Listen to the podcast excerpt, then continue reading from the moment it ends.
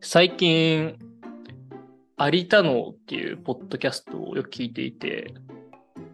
有田のうん。クリームシチューの有田さんのポッドキャストなんですけど、どういう内容なんですかまあ有田の頭の中を覗きましょうみたいな。うーん。なんか毎週50音順で、まあ、この回はじゃあ例えば、あだとしたら、あから始まるお題がランダムに、あお題があって、それをランダムで有田さんがその場で選んで、うんうん、じゃあ、あ、ああって何だったかなまあ、じゃあ例えばアイドルってことやったら、じゃあアイドルについて話すとか、なんかそういはいうはい。ところで、まあ、超クオリティも高いし、やっぱプロ面白いって、なるほど。なんですなんよ。か、ほうほう。で、なんかもともと Amazon ポッドキャストで独占配信してたんだけど、なんか最近そうね、他のところでも配信し始めてて、いや、ただ、あからおは Amazon Music のみで、それ以外が、えっと、家業からからかなまあ、他でもっていう感じですよね、多分。そうそうそうそう。へえ。で、この前、あの、アンガールズのさ、田中さんがさ、うんうん結婚発表したのもそうさで、すね。アンガールズのポッドキャストでは発表え、してたんだけどさ、そうだったんだ。そう、もうそういう時代だなっていう。へえ。で、なんか霜降りも、あの、オールナイトニッポンの音源がそのままポッドキャストで配信されてんだけど、そこのランキングめっちゃ気にしてんの。へえ。で、もうそういうりゅ、なんていうの立ち位置になってきたなっていうので、もうその辺の野良ポッドキャスト、素人ポッドキャスト、厳しいなっていう、お、我々解散の危機 と思ってたんですが、だがしかし、だがしかし、最近ですね、本当の素人ポッドキャストも僕らと同じような、駆け出しポッドキャストといいますか、をはい聞いてるんですけど、はいはめい。っちゃ面白い。あ、他の方のやつうん。まあ、何お聞すかれたすんですかめなのはね、スルメの授業ラジオ。スルメのああ、出てきました。まだね、3、3つかなエピソード上がってんの。4つか。第0回含めて。そうですね。いいよ。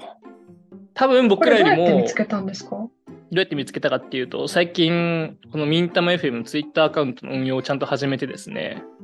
へえ、そうだったんだ。で、そこであの、相互フォローになったりだとか、へえ、あと DM くれたりっていうところの、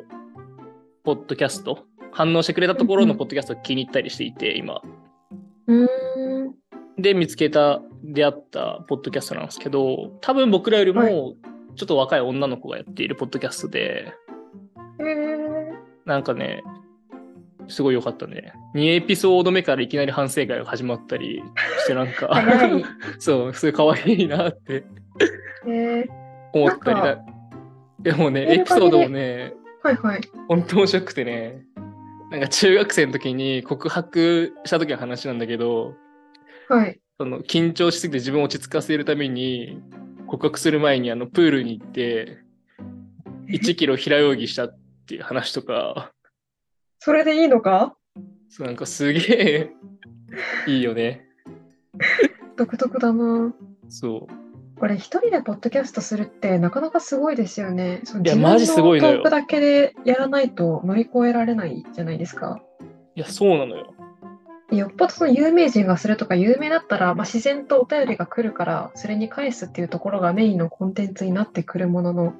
我々ノラとしてはねそこにまず頼れないっていう前提があるからすごいですね。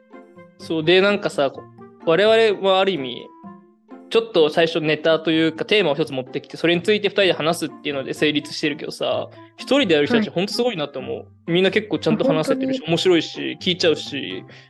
えー、やっぱ世の中面白い人たくさんいるんだなって。いや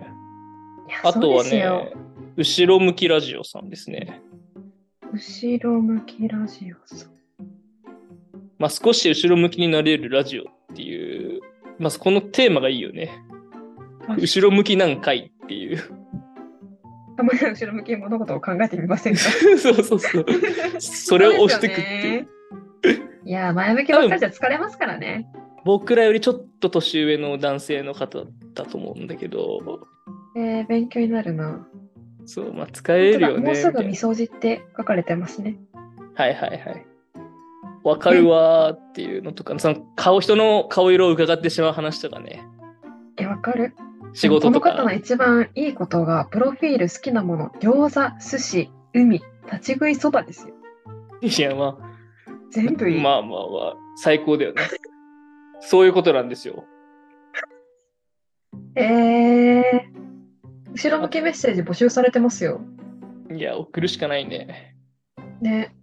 なんかこの話しましたっけあの、カフカの一生みたいな本があるんですよ。うん。してないと思う。してないですかちょっと待ってくださいね。カフカってすごいネガティブな人で、カフカの生涯かななんかその人が、カフカ、カフカ。絶望カフカの一生だった気がする本ね。絶望、カフカの一生絶望カフカの人生論でした。すいません。なんかこのカフカっていう人がまず本を書く人で、昔の人なんですけど、本当にネガティブなんですよ。えーなんかもう、残してる日記とか文章とか手紙とか、もう自虐ネタだし、愚痴だし、みたいな。はいはいはい。なんか自分がもう無理だ、自己肯定感はほんと爆下がりだわって読むと、めっちゃ、でこ時にこの本を読むとめっちゃ上がる。自己肯定 感。なんか自分より低い人いたんだとか、ここまで落とさすれごいるなと、私まだ元気だわってすごいなってだっ、ておすすめです。この本のさ、目次がさ、第1章、将来に絶望したびっくり。第2章、世の中に絶望したびっくり。第3びっく章、り自分の体に絶望したびっくり。びっくり第4章、自分の心の弱さに絶望したびっくり。第5章、親に絶望したびっくりとかだからね。絶絶望してない望ものがない。しすぎでしょ。その後、学校、仕事、夢、結婚、子供を作ること、人付き合い、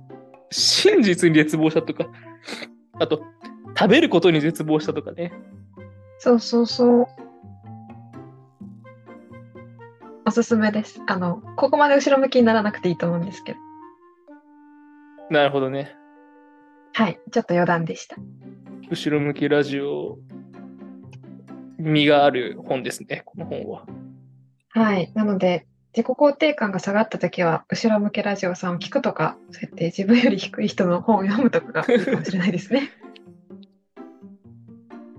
なるほどね。っていう感じでですね、まあ、何が言いたいかというと、いいですよ。ノラポッドキャスト。やっぱ頑張りねま、しょう。あの、有田さんとか霜降りのラジオとか、もう俺ラジオ普段めっちゃ聞くから思うのは、まあ、トークめっちゃうまいし笑うんだけど、なんていうか、エンタメとか笑いにい行って聞きに感じだよね。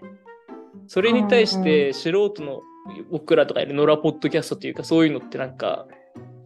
なんていうか自分より若い人の話だったらそういう時期もあったなとかそういう子いたなとか、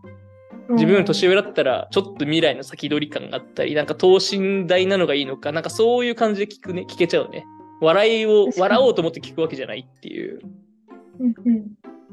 確かに。距離感近いですよね。その、うんだいぶ近いもう売れてるね人とかよりも、うん、共感はすごいできるし、め勉強になることは確かに多いかもしれない。うんまあでも一個思ったのはもうちょっと音質上げてこうかなって我々のポッドキャストも思ったのとあのうんみんなさんやっぱね話うまくて我々はかなり緩すぎるなっていうふうに思ったんであの引き続き緩くありたいなと思ったねああ、そこがもう独自性だと。そう、ちょっと 適当すぎるかもなっていうふうにはちょっと一瞬思っちゃったけど、はいまあ、適当なところが最高だからさ、我々は。本当に。3回に1回は真面目な話してるから、多分大丈夫。